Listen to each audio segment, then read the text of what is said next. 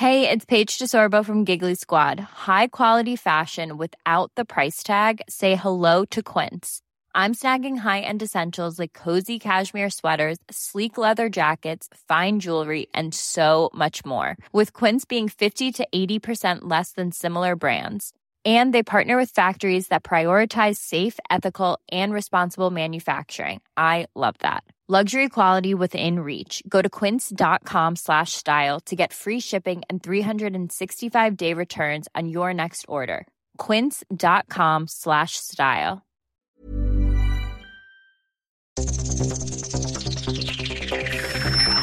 Los desafíos actuales exigen que la ciudadanía tenga la capacidad de saber, pensar y participar más que antes.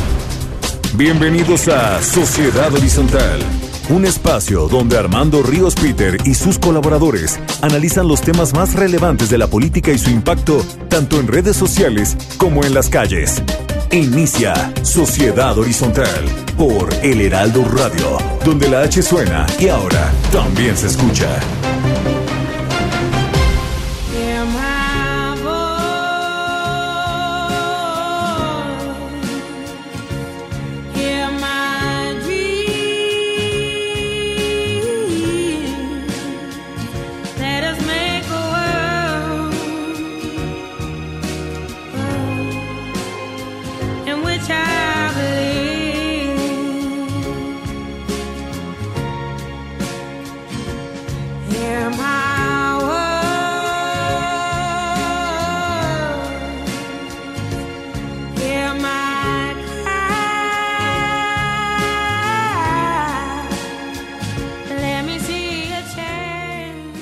Días, les damos la bienvenida a Sociedad Horizontal. Yo soy Maru Moreno y les saludo a nombre de Armando Ríos Peter, titular de este programa.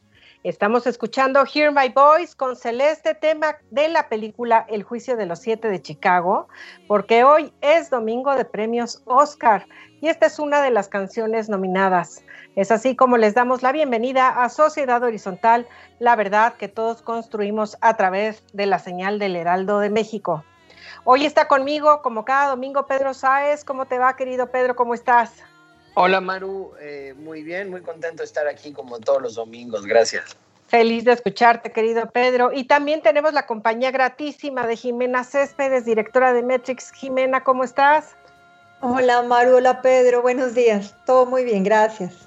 Gracias por acompañarnos, querida Jimena. Y gracias también a Jasmine Hernández, quien nos apoya en los controles desde las instalaciones del Heraldo Radio.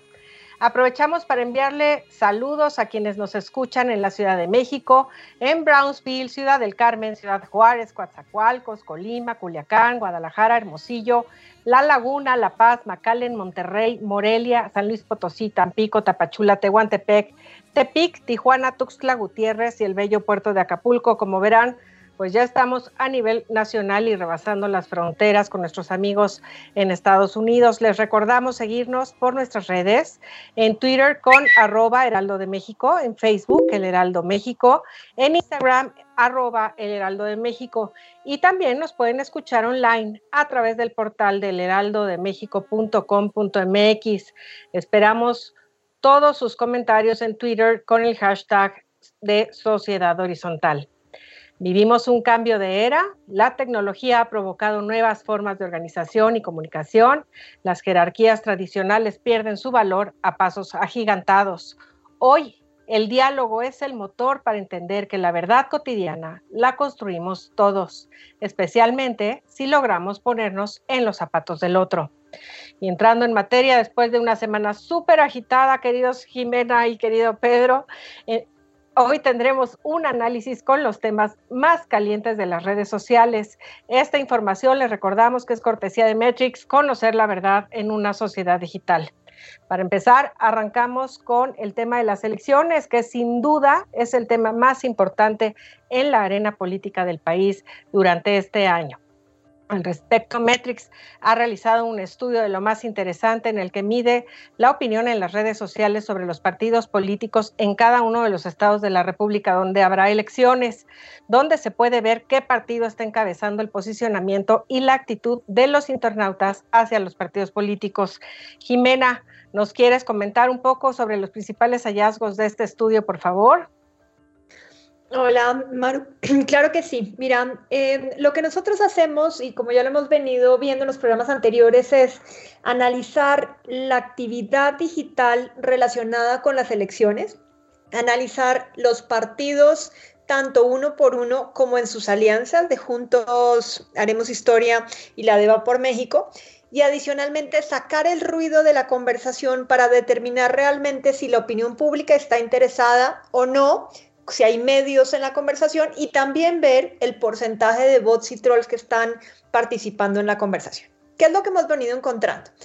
Aunque la actividad ha ido subiendo en eh, relacionado con las elecciones, al comienzo se hablaba poco, se ha visto menos eh, relación con los partidos y más relación con escándalos con los candidatos, aunque la persona principal dentro de las elecciones sigue siendo el presidente de la República. Como que la como que las elecciones siguen em, yendo alrededor del presidente y el resto son como hechos aislados que se van juntando a la conversación digital, principalmente en hechos como los escándalos de por algunos candidatos de Morena, otro tema por, el, INE que sigue siendo un, digamos que uno de los principales ejes de conversación durante estas elecciones. Y ya el tema específicamente de elecciones y del voto, como que la gente ya poco a poco ha ido enterándose que existen elecciones. ¿Qué otra cosa encontramos? Las coaliciones que anteriormente no ni siquiera pintaban dentro de la conversación, la de Juntos Haremos Historia y la de Va por México, ya se están pintando dentro del mapa electoral. Aunque no es un tema de opinión pública, sí es un tema que los medios han ido posicionando y que poco a poco seguramente va a ir integrando en el inconsciente colectivo. Y una cosa que es interesante, eh, juntos, haremos, eh, juntos haremos historia, tiene mayores negativos que los que tiene Va por México, aunque digamos que hay una concentración principal de negativos de Va por México cuando hablan del PAN, incluso mucho más que cuando hablan del PRI o del PRD. Y ahora, ¿por qué es tan negativa la parte de Juntos Haremos Historia? Principalmente por el, acoso, por el, la designación, bueno, más bien, por el análisis que hubo de un diputado, supuestamente por acoso sexual, y adicionalmente de otro que incluso renunció en Puebla, y que eso lo veremos más adelante. Digamos que esto es a grosso modo lo que hemos ido encontrando en la conversación de esta semana. Me parece súper interesante. Pedro, ¿cómo lo viste tú? Pues muy interesante, muy interesante todo lo que, todo lo que comenta Jimena. Es, eh, es natural que en redes sociales la conversación de cualquier tema político, de una coyuntura tan, eh, políticamente tan importante como lo es las elecciones, gire en razón de un personaje. ¿Por qué?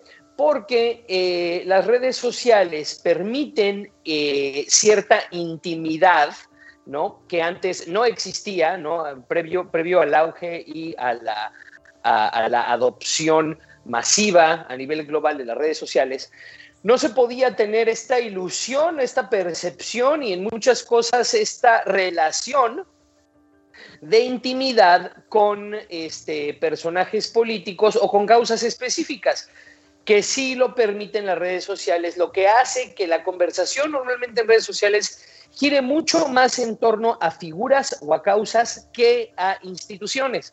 Entonces, no es, eh, no es coincidencia que el proceso electoral gire en torno a Andrés Manuel López Obrador, como el proceso electoral del 2018 giró en torno a Andrés Manuel López Obrador, y como la conversación política general del 2014 al 2018 giró en torno a el presidente Enrique Peña Nieto, aunque en su momento fue mayoritariamente negativa. Hoy, como lo discutimos en el, programa anterior, la conversación en torno a Andrés Manuel López Obrador es ya mayoritariamente negativa, pero a diferencia del sexenio anterior, sigue existiendo un buen porcentaje de, empuje a favor del presidente de la República, ¿no?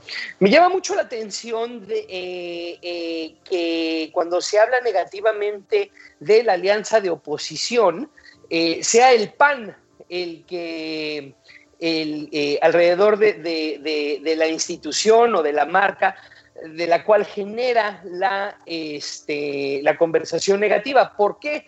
Porque en términos generales e históricamente el PRI ha tenido eh, más conversación negativa en, términos digitales y en términos de tierra ha tenido más negativos que Acción Nacional. Eh, quizás lo que ocurre es que como la conversación negativa en torno a la lanza opositora eh, es emprendida por férreos amloístas, y el PAN se ha posicionado como una marca de una oposición más eh, tajante en contra de la, cuarta, de la cuarta transformación y los personajes de los últimos dos años que más han atacado o más se han opuesto a la cuarta transformación en términos digitales han sido personajes de un perfil panista. Es la forma en la que explico eso. Eh, y en términos generales me parece muy, muy interesante el estudio que nos presenta Jimena. Jimena, ¿algo que aportar a lo que acaba de comentar Pedro? Estoy de acuerdo con Pedro, o sea, lo que hemos venido viendo es que la razón por la cual eh, la coalición de Vapor México, el, el, eje negativo principal es el del PAN, es porque efectivamente, digamos que desde las mañaneras y los, la, gente cercana al presidente, a quien designa mucho, digamos que es a Felipe Calderón y los relacionados. Además, hay algo y es que desde hace dos semanas, bueno, más como desde hace unas tres o cuatro semanas, digamos que eh, actores principales del PAN pasado ha ido saliendo en redes sociales, como es el caso de Jefe Diego, y entonces eso ha aumentado el volumen de conversación relacionado con el PAN y no necesariamente está bien visto desde el punto de vista de los activistas de Morena principalmente hacia los demás partidos y por eso los ataques principales han sido del PAN. Y digamos que ya para, como para cerrar el estudio, lo que sí hemos encontrado que eso sí va de acuerdo con lo que dicen las encuestas es que Samuel, eh, digamos que Movimiento Ciudadano de la cabeza de, de Samuel está, está generando muchísima más conversación y sí está subiendo de forma interesante eh, sin que sea más negativa la conversación hacia el movimiento. Entonces eso también digamos que lo veremos en las próximas semanas, la evolución. Pues súper interesante cómo se van moviendo estas preferencias en las redes. Jimena, sí, te vamos a pedir que nos sigas compartiendo estos estudios y que te vengas a comentarlos con nosotros. Otro de los temas que estuvo durísimo esta semana eh, fue el de David Monreal, candidato a la gubernatura de Zacatecas, eh, porque fue captado en un video eh, pues manoseando a Rocío Moreno, quien lo acompañaba en su campaña. Recordemos que Rocío Moreno es candidata de Morena a Juchipila. ¿Quién salió en su defensa? Salió en defensa de su colega David Monreal, alegando que los estaban calumniando.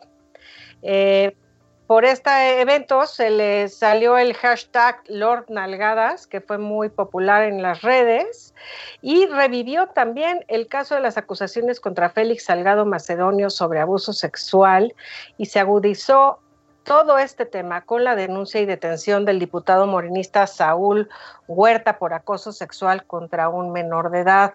Eh, Jimena, ¿nos puedes platicar un poco cómo estuvo este análisis? Sí, digamos que esta conversación ya viene, o sea, si yo fuera el diputado, más bien empezaría por ahí, o sea, si ya saben lo que está pasando entre los medios digitales, nunca en la vida se hubiera atrevido a hacer eso, pero creo que la gente se le olvida, primero que cuando están, pues es que ya todos estamos grabados por algún teléfono en algún momento. Entonces, ya veníamos con los movimientos relacionados al tema de Félix Salgado Macedonio, más los movimientos de mujeres diciendo que en México está aumentando el tema de feminicidios, violencia familiar y demás que ya hemos venido analizando. Cuando pasa esto y se graba, o sea, lo primero que pasa es que se suben esos videos entre los medios digitales y al comienzo nadie sabía ni siquiera quién era y de ahí comienzan ya los medios a, digamos que a darnos la cara de quiénes eran. Se subieron en, las discusiones las mujeres que ya se volvieron muy activas dentro de los medios digitales, más obviamente los, eh, digamos que toda la conversación relacionado con las elecciones y pues obviamente digamos que lo señalaron, fueron prácticamente como cinco trending topics en contra y eso no solamente fue negativo para él, digamos que tiene un 92% de negativo y hasta ahí hubiera llegado la conversación, digamos que hubiera sido señalado, si no hubiera sido por el video que salió de Rocío Moreno en, de ese mismo día en la noche diciendo que ella no había sido, o sea, que no había sido agraviada, que ella nunca había sido forzada a nada. Y entonces eso hizo que la conversación que hubiera podido bajar al día siguiente o a los dos días, pues siguiera y todavía la tenemos dentro de, dentro de las redes sociales, precisamente porque lo que salió a decir las otras mujeres es que pues uno no podía salir a defender a un acosador o a un violador y de ahí se retomaron los temas de Félix Salgado Macedonio y el del morenista Saúl Huerta por haber renunciado por un supuesto y, y detenido además por supuesto acoso sexual igualmente. Entonces, lo que más está circulando actualmente entre los medios digitales es la foto de los morenistas que han sido acusados por abuso sexual o acoso, y eso es lo que se está quedando dentro de esos medios digitales relacionado con los con los digamos con, los candidatos y por eso también ha subido la negatividad frente a la coalición y frente al partido Morena. Pues sí, como que justo e, es un, es un tema muy interesante el que mencionas, pero se los, les hacemos el atento recordatorio. Todos estamos siendo grabados en cualquier momento, en cualquier lugar. Todo el mundo ya con el celular se convierte en un reportero del crimen. Pedro, ¿tú cómo lo viste? Pues concuerdo completamente con Jimena. Eh, creo que aquí lo que ocurre es que existen este, actores políticos que todavía no están del todo conscientes de la nueva era en la que estamos viviendo, ¿no? Y, eh, y, por lo tanto cometen eh, errores, ¿no? Este, en el sentido de que en cualquier momento eh, te están grabando, pero además no solo eso, hay ciertas conductas en lo específico, en lo particular, que las redes sociales son muchísimo más peligrosas en, el, en, este, en esta nueva era donde, donde lo simbólico y lo narrativo tiene una, este, pues una importancia que no tenía antes, y en particular eh, el tema de las mujeres pues dado que la única articulación permanente a nivel global que tiene capacidad de marcar tendencia este, en términos sociales y políticos, independientemente de la coyuntura, son las mujeres, ¿no? Eh, es muy peligroso estar haciendo las cosas que hicieron y después posteriormente darle el seguimiento que le dieron y como se lo dieron, ¿no? Es una receta perfecta para que te linchen en redes sociales. Así es. Jimena, ¿nos podrías comentar el comparativo de hashtags más utilizados en este, en este caso?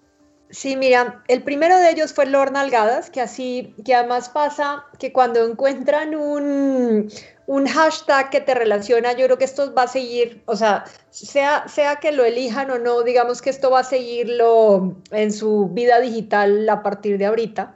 La siguiente, que esa es una de las de los mensajes que le han dado mucho al tema de, sobre todo los movimientos de mujeres, que es el de mujeres versus morena digamos que ahí hay tres cosas que han venido haciendo los grupos de mujeres. Uno, diciéndole a las mujeres de Morena que ellas mismas levanten la voz, que fue lo que no pasó en este caso y por eso digamos que fueron tanto los ataques hacia Rocío Moreno. La segunda es que ellas deberían incluso renunciar al partido porque el partido está teniendo como candidatos a acosadores o a gente que comete abuso sexual. O sea, eso ya va siendo importante en la conversación.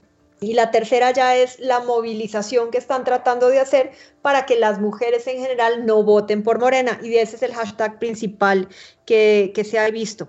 La otra, eh, que ya lo veníamos trayendo desde Félix Salgado Macedonio, de un agresor nunca eh, no puede ser gobernador. Y el de Morena Cueva de Violadores. Solamente hay un hashtag positivo hacia David, de yo con David, pero digamos que ahí sí fue directamente orquestado a través de bots y troll dentro de la conversación. ¿Y cómo vamos en el otro caso, Jimena, que habíamos comentado, el del diputado de Morena de, de Puebla? Mira, ese no permeó tanto en la conversación porque digamos que ahí sí fueron más los medios tradicionales en su versión digital quienes lo tomaron y no había un video tan viralizable como sí le pasó al caso de David Monreal.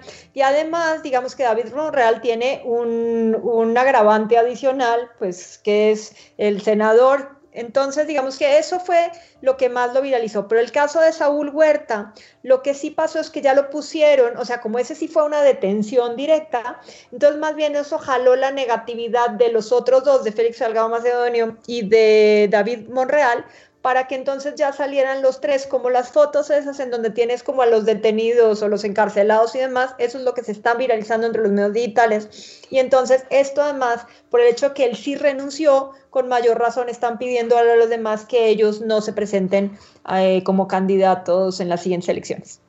Claro, bueno, pues sí, unos temas muy delicados y muy fuertes los que tuvimos en redes y en la vida nacional esta semana. Muchas gracias, Jimena y Pedro.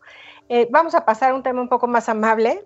Eh, se viralizó la campaña de Safe Ralph realizada por The Human Society de Estados Unidos de la mano del ganador del Oscar Taika Waititi y del director de cine Spencer Suser con el objetivo de concientizar sobre el uso y maltrato de animales en pruebas de laboratorio de productos de belleza. Muy buena la conversación que se generó alrededor de esto en las redes a partir de esta campaña estupendamente realizada. No sé si han tenido, queridos escuchas, la oportunidad de ver este, este video, lo pueden encontrar en YouTube. Y Jimena, ¿cómo estuvo la conversación alrededor de Ralph? Maru, ahí me preocupa más esta que incluso la del violador y te voy a ser muy sincera porque resulta que a nivel mundial hay activistas de todo y cada vez eh, ¿por qué entraron ellos a los medios digitales antes que la gente normal? Lo primero es porque ellos no tienen miedo de hablar y porque además tienen un caso específicamente de esos que pueden sembrar miedo dentro de la audiencia y con eso se engancha muchísimo más fácil o más fácilmente en la audiencia. Lo que pasó en este caso, que digamos que no es nuevo, o sea, ya venían los activistas a favor del, del, o más bien en contra del maltrato animal, señalando que había casos de pruebas en animales, en este caso para la industria cosmética, pero también estos mismos lo han hecho para la industria farmacéutica, por ejemplo, y también ha pasado en los temas de los rastros o incluso en los temas de, de las vacas, de si se estresan o no. O sea, digamos que esto es una conversación digital a nivel mundial que cada vez ha ido subiendo de volumen. Lo que sí hicieron con el de Safe Ralph es que ya le pusieron la cara. Cuando tú le pones la cara a algo dentro de unos medios digitales, o en este caso en un video, cuando le pones una cara, la gente no solamente se concientiza más, sino que adicionalmente toma partido. Y al tomar partido se mete en la discusión a favor o en contra. En este caso, obviamente, o sea, es muy poca la gente que, que no está de acuerdo con el conejito de que lo estén, o sea, que, que lo estén sometiendo a pruebas y cómo está quedando el pobre conejito. Entonces eso vuelve obviamente la conversación positiva hacia el conejo y en contra de las, de las empresas de cosméticos. Sin embargo, aquí hay algo que es importante y es que comenzaron a circular dentro de los medios digitales listados completos de empresas de cosméticos que incluso varias de ellas ya habían salido desde años anteriores a mostrar sus políticas de responsabilidad social y de cuidado al medio ambiente y que ya no hacían pruebas en animales que ahora están saliendo de todas formas en esas, en esas listas. Entonces, lo que tendríamos que tener cuidado con este tipo de campañas es primero en sí, sí, estar consciente de ellas, pero también en ir a verificar que efectivamente el listado de, los, de las empresas de cosméticos que estén saliendo ahí sí sean las correctas, porque si no pasa al final, y aquí lo relaciono un poco con lo que pasó ahorita, eh, con el año pasado, fue el año pasado o hace dos, con el tema de Me Too, en donde ahí lo que hacen es que mucha gente se va subiendo en la conversación sin tener los argumentos completos o sin saber completamente la historia, y entonces comienzan a atacar a todo lo que se puede mover alrededor de unos animalitos en este caso, sin tener ni la información ni, ni un juicio de valor real, y que adicionalmente Ah, y perdón, ya para cerrar, y adicionalmente esto, como te digo, como son activistas, le pueden comenzar a pegar a otras industrias y esto puede crecer a nivel muy complicado. Sí, todo con medida. Pedro, para cerrar, ¿algún comentario sobre esta campaña? En términos generales, estoy de acuerdo con Jimena que este es un riesgo de las redes sociales. Sin embargo, por las características de estructura de comunicación que tienen las redes sociales, es inevitable las redes sociales no son, mínimo en la forma en la que están diseñadas ahorita, medios de conversación. Y la lógica, porque no existen mecanismos de registro y reconocimiento de acto y de persona, normalmente se dirige hacia una lógica de linchamiento. Una vez dicho eso, y que quiere decir que estoy completamente de acuerdo con lo que dice Jimena, no estoy de acuerdo con que eh, estas eh, discusiones o estos linchamientos sean forzosamente negativos. Creo que estamos en un momento en el que tenemos que cuestionarnos la forma en la que funcionan las redes sociales, encontrar nuevas formas eh, de interacción y de reglamentación para que haya mucha más conversación y linchamiento. Y creo que al fin y al cabo este tipo de iniciativas son muy sanas, aunque en el corto plazo puedan causarle daño a algunos actores. Muchas gracias, Pedro. No se vayan, seguimos por el Heraldo Radio y de regreso hablaremos sobre la ley Saldívar. Vamos a una pausa y regresamos a Sociedad Horizontal por el Heraldo Radio.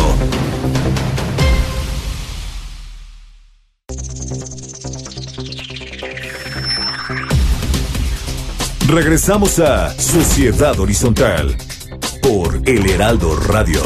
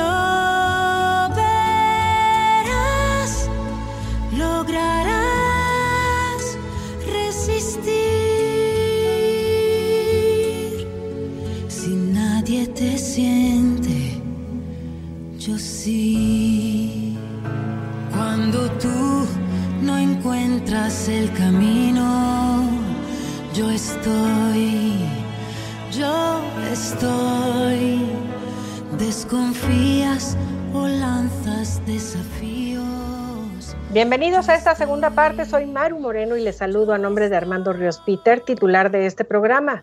Estamos en El Heraldo Radio y seguimos escuchando a Yo sí con Laura Pausini, otra de las nominadas al Oscar por este tema de la película La vida ante sí con la gran Sofía Loren. Gracias por seguir con nosotros. Estamos en Sociedad Horizontal, la verdad que todos construimos. Les recordamos que la información es cortesía de Metrix.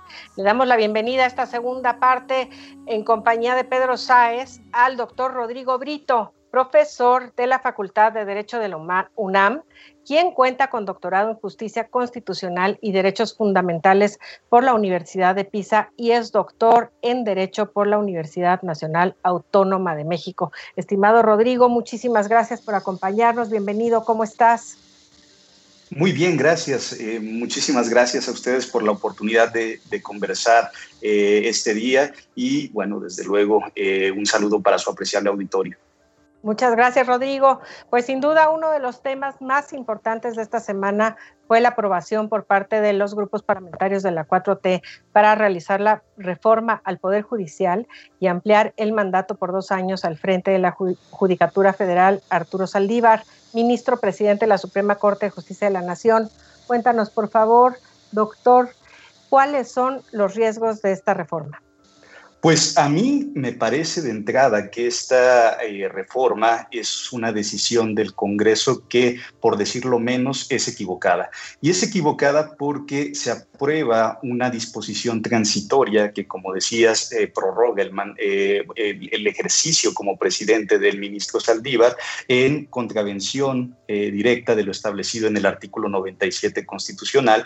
y con eso, pues desde luego, se pone en entredicho la independencia del Poder Judicial. Eh, digo que es una decisión por lo menos equivocada porque también puede, y lo he escuchado en varias ocasiones, puede decirse que es una decisión maquiavélica, es una decisión... Eh, que busca, al menos en el discurso oficial, tener como fin implementar la reforma al Poder Judicial de la Federación de manera adecuada. Un mensaje que también me parece erróneo porque la lectura que puede darse es que ninguno de los demás integrantes de la Corte, salvo el ministro Saldívar, sería capaz de llevar a cabo esa tarea. ¿no? Entonces, con ese fin se está empleando un medio muy peligroso que es este, aprobar una reforma que indudablemente transgrede el orden constitucional. Querido doctor eh, Prieto, ¿qué implicaciones tiene esto?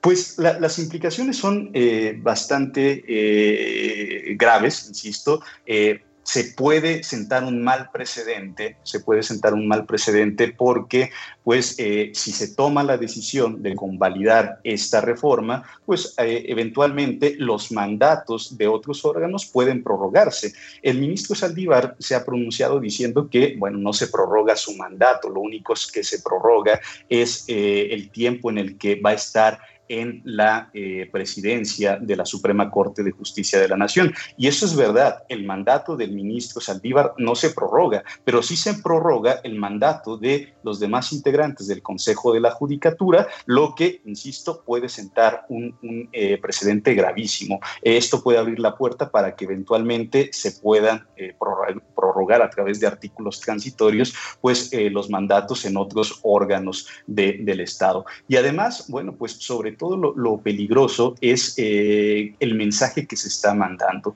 Un mensaje en el que pues el sistema de división de poderes, ese sistema de pesos y contrapesos en el país eh, pues se pondría en entredicho porque eh, el, poder legislativo o incluso como se ha dicho, aunque el presidente de la República ha, señalado que pues esa, ese artículo transitorio no es algo que él haya enviado en la iniciativa, pero pues se, se, puede poner en la mesa que pues eh, la actuación del Poder Legislativo también tiene detrás, bueno, pues eh, una intención del presidente de la República de incluir en cierta medida en el Poder Judicial de la, de la Federación.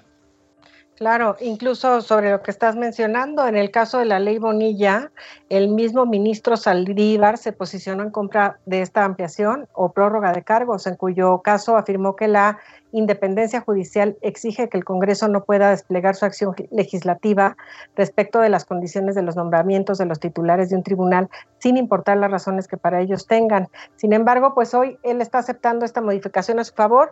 ¿Crees eh, qué interés hay en que permanezca en el cargo a pesar de que viola las leyes que otrora él mismo defendió?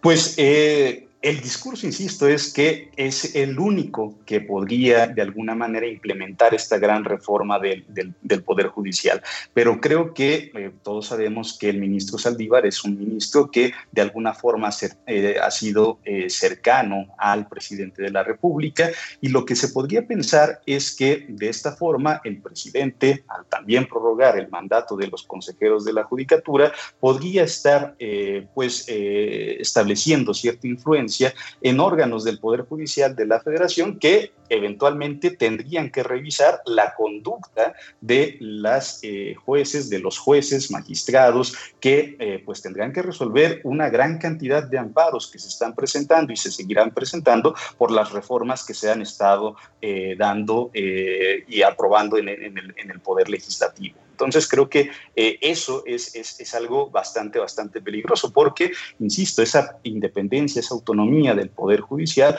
pues eh, se vuelve bastante endeble, al menos desde eh, la perspectiva de quienes ven en esta reforma pues un peligro para ese equilibrio que debe existir entre los diversos poderes del Estado. Por supuesto. Pedro Sáez tiene una pregunta para ti. Sí, muchísimas gracias.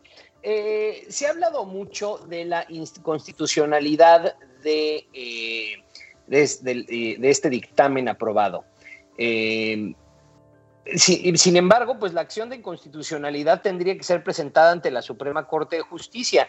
Eh, a mí lo que, me, lo, que me, lo, que me interesa saber es, primero, ¿en dónde radica precisamente la inconstitucionalidad de esta legislación, bueno, no es legislación, pero de este dictamen? Que fue aprobado. Y en segundo lugar, no, si le tocaría a, las, a la misma Suprema Corte de Justicia determinar la inconstitucionalidad, este, eso, ¿qué implicaciones, qué implicaciones tiene tomando en consideración las declaraciones que ha dado el, el ministro Saldívar?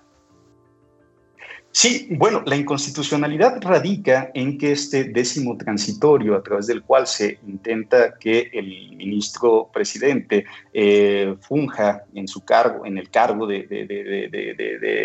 persona que encabeza la Suprema Corte de Justicia de la Nación dos años más y se prorrogue el mandato de consejeros de la Judicatura, esto contraviene eh, pues, eh, el artículo 97 de la Constitución en lo que hace al mandato del ministro presidente, el el artículo 97 es muy claro diciendo que eh, pues la elección del ministro o de quien ocupará la presidencia de la Suprema Corte de Justicia de la Nación se dará por cuatro años y no puede ser reelecta esa persona para el periodo, el periodo inmediato. Y, bueno, por lo que hace a los consejeros de la Judicatura, pues se contraviene el artículo 100 de la Constitución que establece que estos eh, durarán en su cargo solamente cinco años. Entonces, ahí está la inconstitucionalidad, pero también podríamos considerar que las leyes deben tener ciertas características, las leyes deben ser generales, abstractas e impersonales y en este caso, este eh, artículo transitorio tiene nombre y apellido. Se prorroga el mandato de ciertas personas en el Consejo de la Judicatura y se prolonga también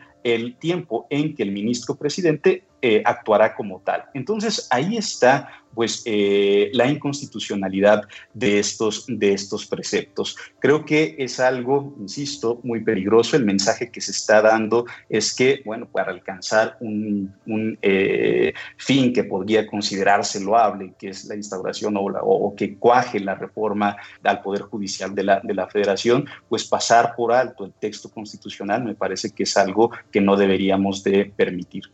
Este, sí, ¿qué recursos, qué recursos jurídicos, qué opciones institucionales este, nos da la, Constitución, las leyes y nuestro andamiaje este, institucional judicial eh, para, corregir eh, este, eh, esta situación?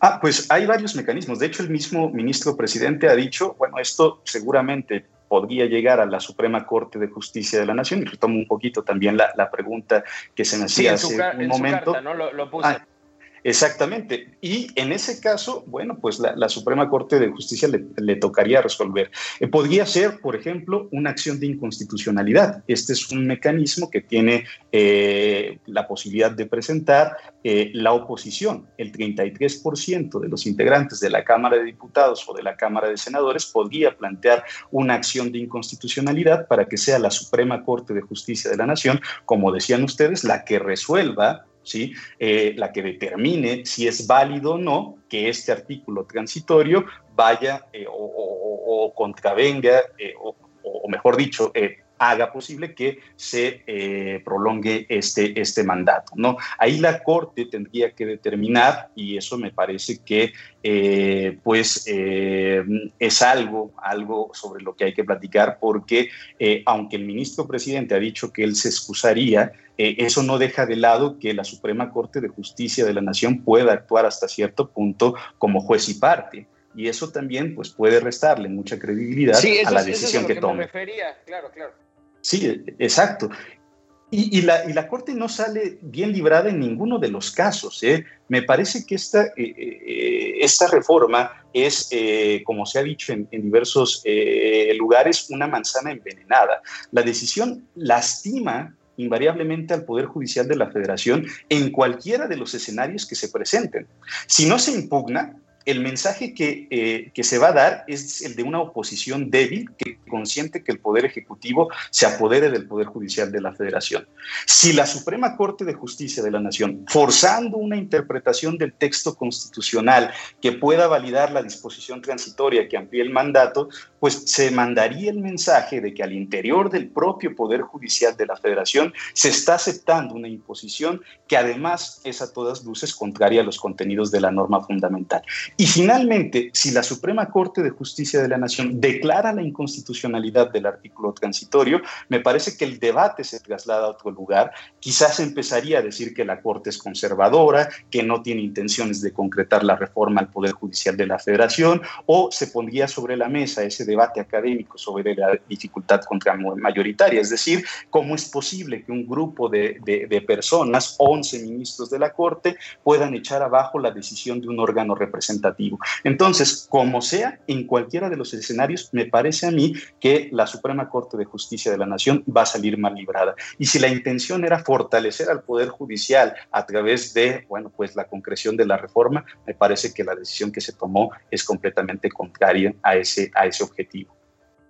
Tienes toda la razón, doctor Brito. Creo que sí debilita ahí, por supuesto, la Suprema Corte de Justicia, salga como salga, ¿no? Este, pero también acá hay una inquietud muy que, que ha trascendido en las redes sociales, que es lo que nosotros analizamos el tema de nuestro programa, que el presidente López Obrador esté promoviendo esto como un laboratorio para hacer lo mismo al, al término de su periodo como presidente.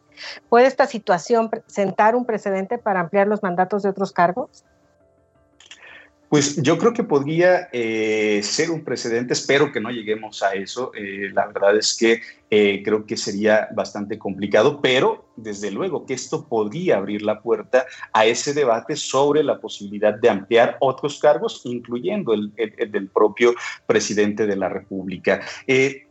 Ustedes mencionaban la ley Bonilla y, y, eso me queda un poco de consuelo, porque sí hay congruencia al interior de la Suprema Corte de Justicia de la Nación y tomamos en cuenta lo que decidió la Corte el 11 de mayo del año eh, pasado, con la misma composición que tiene actualmente, pues se tendría que declarar la inconstitucionalidad de este, de este artículo eh, transitorio. Es más, incluso dentro de los propios ministros de la Suprema Corte de Justicia de la Nación, eh, hay uno, el ministro González Alcántara y Carranca, que fue nombrado por el propio presidente López Obrador, que cuando fue presidente del Tribunal Superior de Justicia del Distrito eh, Federal, bueno, pues se, se, platicaba en el medio jurídico, los magistrados, una gran cantidad de diputados locales coincidían que había que reformar la ley eh, para que el presidente González Alcántara se pudiera reelegir.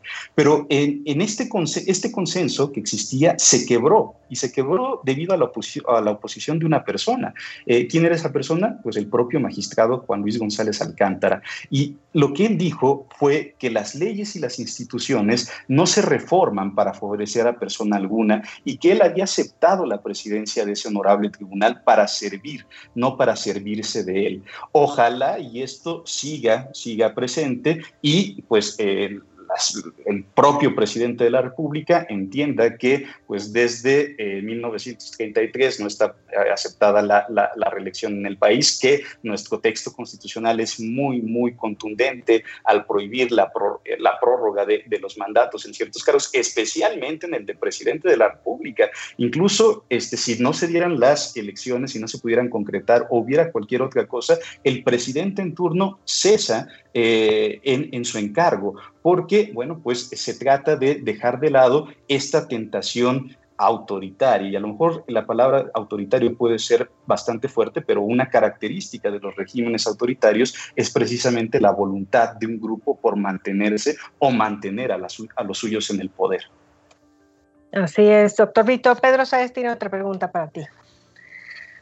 Doctor, eh, a ver, aquí ahorita eh, de la de, esta conversación, me surge una pregunta que, creo que podría ser interesante. El hecho de que eh, el poder legislativo eh, eh, lleve a cabo un acto que, este, bueno, que varios han considerado, y usted argumenta de una forma muy potente, que es inconstitucional, y que en sustancia refiere precisamente a la, al, al poder o, al, o a la institución eh, que tiene las facultades para revisar la constitucionalidad de los asuntos, no nos mete quizás en una discusión muy interesante acerca de cómo existen situaciones en las que uno, una autoridad máxima en el país, un poder este, federal, un poder nacional, este, puede llegar a ser juez y parte. O sea, eh, ahorita que usted estaba comentando que no hay este, una salida fácil para la Suprema Corte de Justicia en este sentido, eh, es, esa es la razón por la cual me brincó esta pregunta, porque me di cuenta que la razón por la cual no hay una, una, una salida afortunada para la Suprema Corte es porque eh, está siendo obligada a a revisar la constitucionalidad de un tema que en sustancia está, está relacionada con ella misma, ¿no? Y, esto de cierta forma pues rompe un poco la lógica de la división de poderes, este, que en mucho sentido lo que trata de hacer es garantizar la imparcialidad de las decisiones. Sí, totalmente de acuerdo. ¿eh? Creo que este es uno de los problemas más interesantes que se presentan a partir de este caso. Eh, desde luego, la Suprema Corte de Justicia de la Nación tiene pues, un interés en lo que va a resolver y eso eh, pues de alguna manera pues puede hacer que algunos o algunas de sus integrantes tomen pues una actitud hasta cierto punto parcial, ¿no? Y por eso es que siempre, siempre la decisión que se tome, pues va a, eh, no va a dejar contento a nadie. Yo, yo creo que eso es lo peligroso aquí, creo que eso es, no es lo que se vio. Si lo que se trataba era de fortalecer al Poder Judicial, pues lo que se está logrando es, es eh, pues el efecto contrario se está debilitando al Poder Judicial, porque al resolver los propios ministros de la Suprema Corte de Justicia de la Nación un asunto en el que ellos de alguna manera están involucrados, pues eh, eh, eh, la, visión que pueda tener la ciudadanía del Poder Judicial de la Federación va a ser pues bastante, bastante eh, contraria a lo que se pretendería. Y esto me parece que no puede dejarse de lado. El Poder Judicial, y eso se ha dicho desde hace mucho tiempo, eh, pues eh, tiene la fuerza que tiene debido a sus decisiones. A la forma en que argumenta, a la, forma en que esas decisiones son respaldadas por la ciudadanía, ¿no? Desde que se escribió el federalista se decía, el Poder Judicial no tiene ni la bolsa ni la espada, por tanto su fuerza deriva únicamente de la manera en que decide y del apoyo que esas decisiones reciben por parte de la ciudadanía. Pues menudo favor le estamos haciendo al Poder Judicial de la Federación poniéndola entre la espada y la pared, ¿sí? A resolver un caso al tener que resolver un caso en el que cualquier decisión que tome pues le va a restar legitimidad. Una legitimidad que es eh, pues la fortaleza eh, y uno de los elementos más importantes que tiene en su funcionamiento el Poder Judicial de la Federación. Claro. Doctor Rodrigo Brito, a ver, ¿cuáles son los escenarios que ves tú para la siguiente semana? De más probable a más improbable.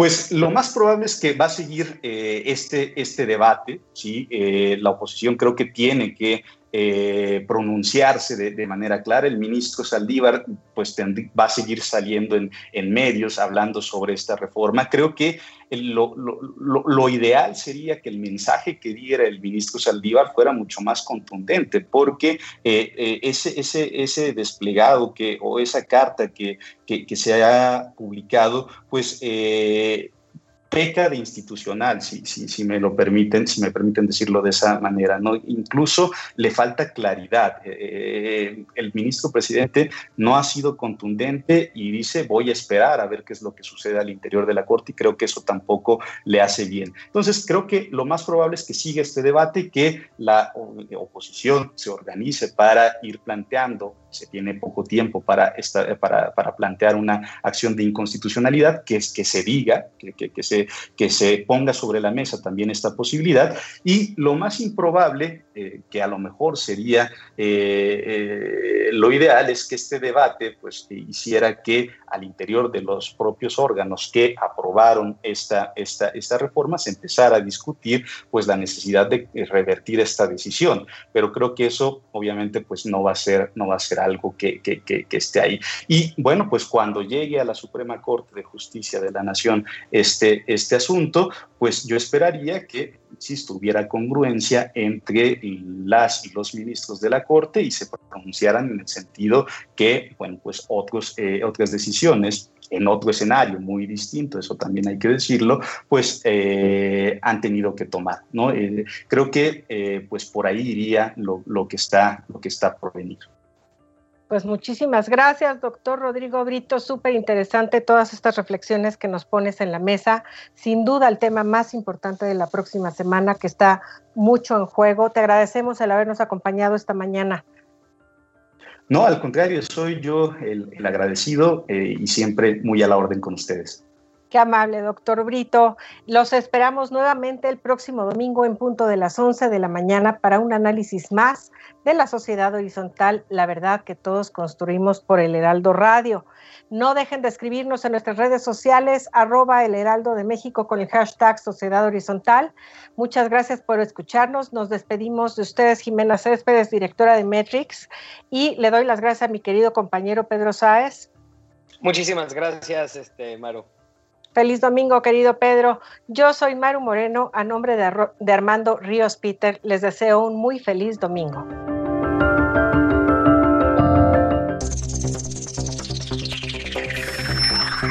Los desafíos actuales exigen que la ciudadanía tenga la capacidad de saber, pensar y participar más que antes. Esto fue Sociedad Horizontal, un espacio donde Armando Ríos Peter y sus colaboradores analizan los temas más relevantes de la política y su impacto tanto en redes sociales como en las calles.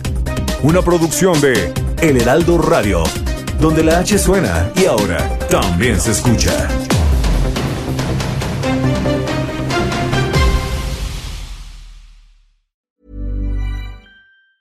Hey, it's Danny Pellegrino from Everything Iconic. Ready to upgrade your style game without blowing your budget? Check out Quince. They've got all the good stuff shirts and polos, activewear, and fine leather goods, all at 50 to 80% less than other high end brands. And the best part? They're all about safe, ethical, and responsible manufacturing. Get that luxury vibe without the luxury price tag. Hit up quince.com slash upgrade for free shipping and 365 day returns on your next order. That's quince.com slash upgrade.